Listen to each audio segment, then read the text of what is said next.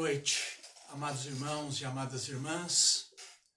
Estamos reunidos mais uma vez aqui para juntos participarmos desses momentos de busca da palavra de Deus, de oração e também de louvor. Louvado seja Deus por sua vida, você que tem enfrentado lutas, você tem, que tem aí colocado a sua vida e a sua família diante do Senhor, nesses momentos tão difíceis. Pedimos agora que o Espírito Santo de Deus esteja em nosso meio, nos unindo, mesmo que distantes, nos unindo, ainda que separados. Eu creio que o Espírito Santo pode fazer essa união. Hoje é um dia muito triste no calendário litúrgico cristão. É um dia em que, se estivéssemos em tempos normais, as igrejas, ou pelo menos algumas igrejas, estariam abertas para juntos louvarmos a Deus e ouvirmos do grande sacrifício que Cristo fez por nós. Amados, esta é a Semana Santa, como comumente é chamada, que é coroada pela Páscoa, pelo domingo de Páscoa, que se dará daqui a dois dias. Mas, amados, é de fundamental importância que nós compreendamos que o caminho para o domingo de Páscoa precisa passar primeiro pela sexta-feira da paixão. É importante que você entenda isto. Estamos vivendo agora momentos de dor, de sofrimento, de tristeza. Sabemos que lá o amor vencerá, a vida vencerá. Mas agora é importante compreender que nós precisamos abrir a palavra e estarmos voltando para aquele sofrimento de Cristo, porque a cruz ela tem uma fundamental importância na nossa fé. Eu tenho recebido, e talvez você também, alguns cartões já desejando Feliz Páscoa. E eu estou respondendo Feliz Páscoa para você também.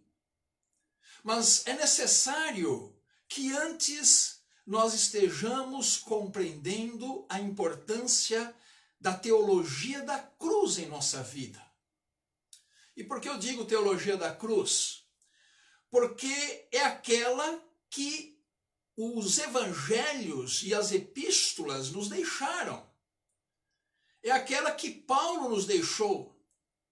Só quem compreende a teologia da cruz haverá de enfrentar bem as rudezas da vida.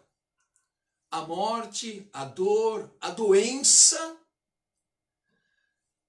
Existe a teologia da glória que é muito pregada hoje em dia em alguns bolsões evangélicos, que não admite nada disto. Na teologia da glória não existe a cruz. Existe a ressurreição lá. Mas para haver ressurreição, primeiro precisa haver morte. Primeiro é preciso passar pela cruz e compreender a mensagem que Cristo nos traz. Nesta noite, amados, eu quero trazer para os irmãos, e certamente vocês já ouviram em algum momento da vida, acerca das últimas palavras de Cristo, as sete últimas palavras ou frases de Jesus ocorridas na crucificação. Aquela crucificação que se iniciou às nove horas da manhã e perdurou até quase 16 horas, como nos mostram os evangelhos. Portanto, um longo tempo de agonia e sofrimento de Jesus. Mas até lá, na cruz, nesses momentos de profunda dor, hum. Jesus tem muito a nos ensinar. E é isso que nós pretendemos nesta noite. Voltarmos àqueles momentos em que Cristo sofreu e aprendermos com Ele, porque Ele tem muito a nos dizer Portanto, se você tem a sua Bíblia perto de você, eu peço que você a pegue.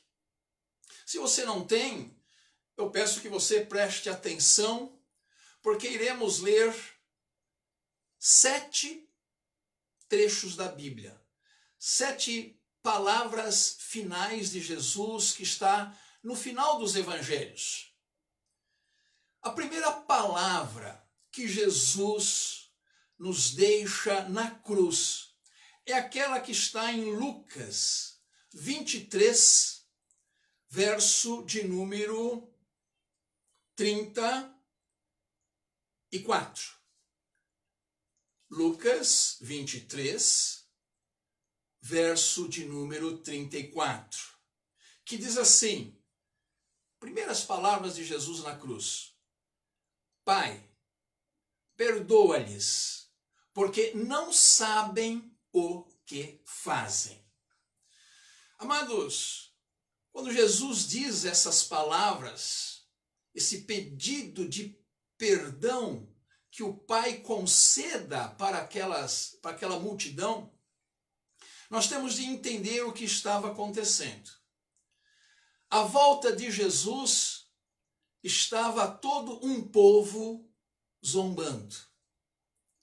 À volta de Jesus estavam também as autoridades religiosas que diziam: salvou os outros, salve-se a si mesmo, se de fato é o Cristo. Havia em volta de Jesus também os soldados. E os soldados escarneciam e, trazendo-lhe vinagre, diziam: se tu é o rei dos judeus, salva-te a ti mesmo. Amados, que situação tétrica, que dor, que sofrimento Jesus estava tendo, e ainda havendo toda esta zombaria, toda esta humilhação. Jesus tinha todo o direito de pedir ao Pai vingança. Que o pai julgasse o mundo e julgasse aquelas pessoas naquele momento. Mas ao invés disso, Jesus pede ao pai que perdoe. Não havia amargura em Jesus, não havia raiva em Jesus, mas havia um grande amor. Esta é uma grande lição que nós aprendemos com Cristo. O espírito perdoador que há na cruz de Jesus. E todo aquele que deseja viver sob o poder da cruz deverá falar assim também. Palavras de perdão.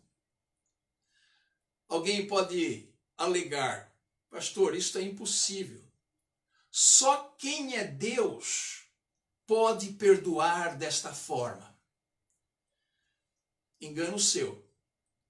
Algumas páginas à frente dos evangelhos, nós vamos encontrar um homem, o primeiro mártir cristão, chamado Estevão, que teve uma morte horrível também, ele morreu apedrejado. E sabe qual, quais foram as últimas palavras de Estevão? Senhor, não lhes imputes este pecado. Amados e amadas, se focamos os nossos olhos no Cordeiro pendurado na cruz, não haverá outra atitude a fazer com relação a todos aqueles que nos ofendem, a não ser perdoar. Jesus perdoou. Você também, eu também, nós também somos chamados a perdoar. Então a primeira palavra de Cristo na cruz: Pai, perdoa-lhes, porque não sabem o que fazem. Mas logo em seguida há uma segunda palavra, e esta está no Evangelho de João, capítulo 19. É importante que se diga, amados, que é, essas últimas palavras de Jesus é um compêndio de diversos textos que estão nos evangelhos, notadamente Mateus, é, Lucas e João. Então, foi feito aí uma, um apanhado dessas últimas palavras e entendido que a crono, cronologia delas foi desta forma. Então, a segunda palavra que Jesus traz na cruz está em João 19, verso de número é, 26 e 27, que diz assim: Vendo Jesus sua mãe e junto a ela, o discípulo amado disse: Mulher, eis aí teu filho. E depois disse ao discípulo: Eis aí tua mãe. E dessa hora em diante, o discípulo a tomou para casa. Amados, imaginem a dor que Jesus estava sofrendo. Ainda assim, do alto da cruz, ele enxerga Maria, sua mãe. E junto a ela havia também outras mulheres. E junto também a, essas outras mulheres, o discípulo hum. amado que nós sabemos que é João. E Jesus olha para Maria e teve compaixão dela. E ainda que ele sofrendo essas dores todas, ele pensa em sua mãe e ela e ele a entrega aos cuidados de João. É interessante que dos quatro evangelistas, apenas João relata essas palavras de Jesus. Mulher, eis aí o teu filho. Filho, eis aí a tua mãe. E nós cremos que a partir daquele dia, João recebe a Maria como parte de sua família. Que lição Jesus está nos dando ali com essas palavras? Amados, existem muitas Marias ao nosso redor que precisam ser cuidadas. E existe também muitos Joões ao nosso redor que precisam ser cuidados. Estamos falando tanto em tempo de quarentena, e certamente há inúmeros idosos em nosso país que precisam ser cuidados, que precisam de uma ajuda, de uma feira, de um mercado. Nós podemos exercer aquilo que Jesus nos ensinou lá do alto da cruz. Tomem essas Marias como suas mães, cuidem-nas, porque elas também precisam ser cuidadas. Terceira palavra que Jesus nos traz na cruz. Lucas 23, 43. E é bastante conhecido este versículo. Diz assim: Jesus lhe respondeu: Em verdade te digo que hoje estarás comigo no paraíso. Amados, Lucas nos revela que Jesus estava crucificado entre dois malfeitores, um à sua direita e um à sua esquerda. Um deles só zomba. O outro reconhece a sua culpa e o seu pecado, demonstra fé em Jesus e lhe faz um pedido. Jesus, lembra-te de mim quando entrares no teu reino. E é aí que Jesus então responde com essa terceira frase hum. na cruz. Em verdade te digo que hoje estarás comigo no paraíso. Amados, com essa promessa que Jesus fez para ele na cruz, nós aprendemos algumas coisas também. Primeiro, que Jesus tem autoridade para garantir a salvação todos que se achegam a Ele, quem quer que seja. Que coisa maravilhosa saber que Jesus está de braços abertos e tem autoridade para conceder salvação a todos que se achegam a Ele. Enquanto pastor, tive a oportunidade de encontrar-me com algumas pessoas que estavam em suas últimas horas de vida. Pessoas que até então haviam rejeitado, ou pelo menos não valorizado a pessoa de Jesus durante toda uma vida. Mas que alegria que foi nessas oportunidades, levando a ceia para essas pessoas, oferecendo a elas o batismo, e elas com lágrimas nos olhos, dizendo: Eu quero Jesus na minha vida. E que coisa maravilhosa saber que essas pessoas morreram em paz, porque Jesus tem autoridade para garantir a salvação a todo que se aproxima dele. E com o coração compungido e contrito diz: Senhor, lembra-te de mim. Mas nós aprendemos também com essa palavra de Cristo ao ladrão que a alma dos que morrem em Cristo não fica por aí vagando mas já tem um local para ir. Um lugar chamado de paraíso, que representa repouso, que representa plena felicidade, ao qual todo aquele que morre em Cristo estará lá, até o dia da ressurreição. Então, amados, aqueles que morrem em Cristo já vão para um lugar de repouso. Terceira lição: que Deus está preocupado com todos, inclusive com aqueles que estão excluídos pela sociedade. Aquele malfeitor certamente era um excluído. Hoje também nos vemos cercados de pessoas que estão excluídas pela sociedade. E Jesus está aberto a todas elas, sem exceção. Nós costumamos dizer aquele parece que é bom para ser salvo, aquele outro não, é muito mal. Não existe isso para Cristo. Todos, todos podem receber a salvação de Cristo Jesus.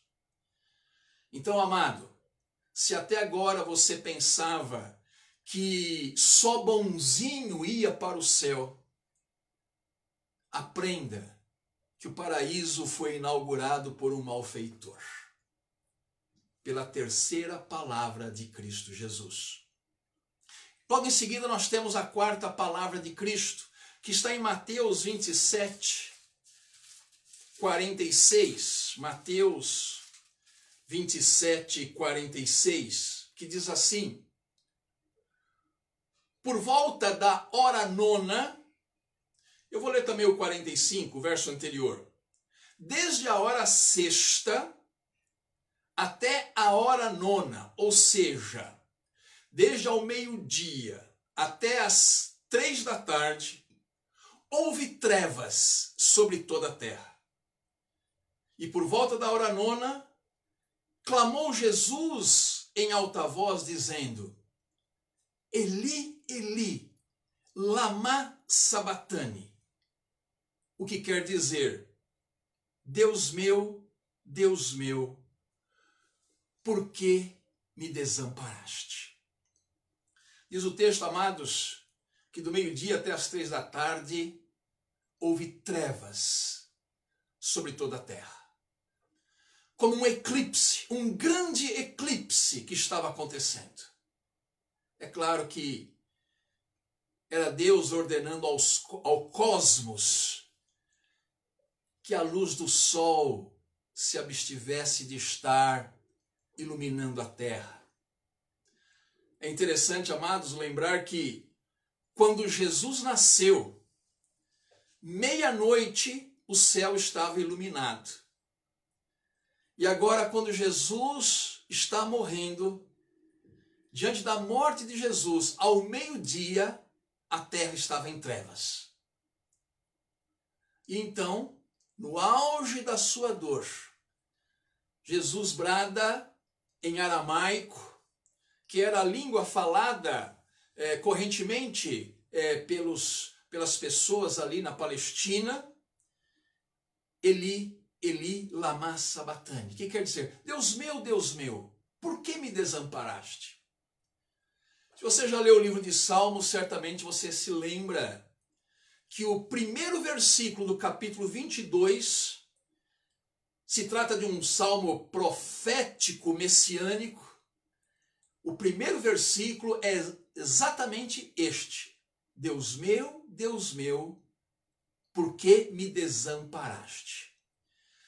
Aqui, amados, Jesus, o Filho do Homem, experimenta essa separação do Pai para que o seu sacrifício pudesse ser aceito por Deus, em resgate de todos aqueles que viessem a crer nele.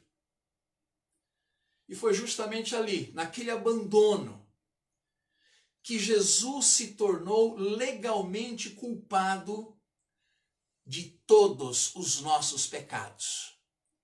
Daquela multidão, dos meus pecados hoje, dos seus pecados hoje. Ali Jesus estava sendo legalmente culpado de toda imoralidade, de toda impureza, de toda libertinagem, de todo adultério, de toda idolatria, de toda feitiçaria, de todo ódio, de todas as discórdias, de toda ira, de todo egoísmo, de todo assassinato, de toda ganância, Jesus estava sendo culpado, ele estava levando sobre ele todas as nossas dores, todos os nossos pecados e apresentado ao Pai. Por isto que momentaneamente Jesus sentiu-se desamparado para que o Pai pudesse receber esta oferta do seu sangue derramado pelos nossos pecados. Quinta palavra, João 19, 28.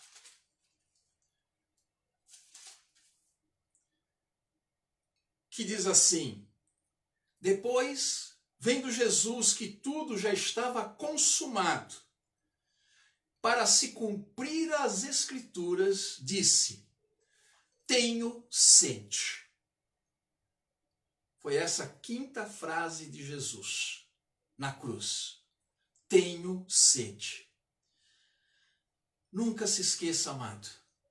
Na cruz, Jesus sofreu como homem. Imagine ali o calor do dia, a perda de sangue, Jesus ferido, Jesus desidratado, muita sede, a boca seca, a língua pegando no céu da boca. E há um salmo, o Salmo 22, ele vai falar disso também. Então ele expressa: Tenho sede. Jesus está expressando a sua humanidade. E que cumprir que profecia é esta? Está lá no Salmo 69, verso 21. Por alimento me deram fel na minha sede e me deram a beber vinagre.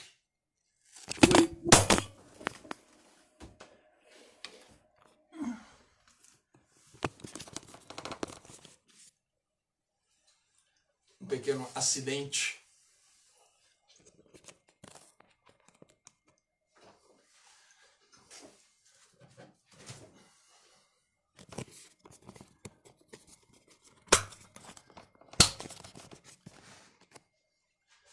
Pronto. Então, amados, deram vinagre para Jesus. Ele diz: Tenho sede. O que isso nos ensina, amados? Que nós também estamos confessando que temos sede. Precisamos confessar as nossas limitações, a nossa humanidade. Temos sede de amigos, sede de amor, sede de verdade, sede de justiça, sede de misericórdia. Jesus, enquanto homem, ele dizia: Tenho sede e nós também temos sede. Caminhamos agora para a penúltima frase de Jesus. Alguns a dão como sendo a última. Aqui é uma questão de inversão entre a sexta e a sétima, não tem importância, porque ambas elas exprimem justamente esse momento final de Jesus. Está em João 19:30, que diz assim: Está consumado. Quando, pois, Jesus tomou o vinagre e disse: Está consumado. Lá no grego, esta palavra é tetelestai. Tetelestai. E o que significa essa palavra? Significa pronto. Terminou. Acabou. Jesus diz essa palavra como quem cumpre e completa a sua missão. Sabe aquele corredor de maratona que cruza a linha de chegada depois de 42 quilômetros? Ele está dizendo: Tetelestai, acabei, completei. Sabe aquele artista que pinta uma obra de arte, um quadro ou uma escultura. E ao final diz: terminei, completei. Sabe, quando você tem uma conta muito grande para pagar, ali uma relação de dívidas, e chega alguém e fala assim: dá aqui para mim, está pago. Foi isto que Jesus falou. Está pago, está consumado. Irmãos, após essa fala de Jesus, Satanás foi totalmente derrotado. E quando nós colocamos a nossa fé em Cristo, todas as correntes do diabo são quebradas da nossa vida e ele não pode mais nos controlar. E nós podemos então descansar no trabalho consumado por Jesus. Certamente você já leu Colossenses, capítulo 2, quando Paulo fala a esse respeito, que Jesus na cruz despojou os principados e potestades e publicamente os expôs ao desprezo triunfando deles na cruz. Ali, naquele momento, quando Jesus disse: Está consumado, a vitória sobre Satanás, sobre os principados e sobre as potestades estava se completando. Glória a Deus, porque Jesus fez isso por nós. E finalmente, a sétima palavra, que está em Lucas 23, 46. Lucas 23, 46. Então Jesus clamou em alta voz: Pai, nas tuas mãos entrego o meu espírito. E dito isto, expirou. Pai, em tuas mãos entrego o meu espírito. Foi o brado final do nosso Salvador. E sabe o que aconteceu nesse momento, amados? O véu do templo se rasgou. O templo, ele era composto de dois espaços. O lugar santo e o lugar, e o lugar chamado Santo dos Santos. E havia uma grande cortina, um grande véu separando o lugar santo do Santo dos Santos, onde o Espírito de Deus estava presente. E no momento da morte de Jesus, o Espírito de Deus se retira do templo. O véu é partido ao meio, de cima para baixo ele é rasgado. E esse ato, amados, indica que o seu espírito já não estaria mais no templo.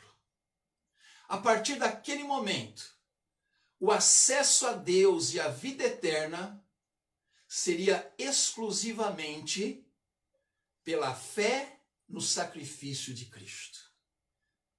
Fé no sangue do Cordeiro. Fé neste ato, neste gesto sacrificial que Jesus fez por todos nós. Com certeza, foi muito triste, muito doloroso, este momento chamado de paixão de Cristo. Mas você está entendendo porque não dá para pular direto para a Páscoa, para a ressurreição. É necessário meditarmos nessas palavras meditarmos naquilo que os evangelhos nos trouxeram, porque se não tivesse importância nenhuma, eles não escreveriam nada disso, já iria direto para a ressurreição. Mas lembre-se, amado irmão e amada irmã, não existe ressurreição se primeiro não houver morte. Jesus morreu. E estamos aguardando, aguardando a sua ressurreição. Hoje é um dia de tristeza, mas com certeza haveremos de bradar de alegria. Foi um dia triste para todos os discípulos, para aquelas mulheres que serviam e seguiam a Jesus, para Maria, mãe de Jesus. Muito triste. Mas o Senhor permitiu que Jesus passasse por isto, para que a nossa salvação pudesse ser alcançada e, para que Satanás fosse destruído ali pela obra que Cristo fez por mim e por você. Que Deus te abençoe, amado irmão e amada irmã, e que você esteja aguardando este momento de Páscoa, com a certeza de que o nosso Deus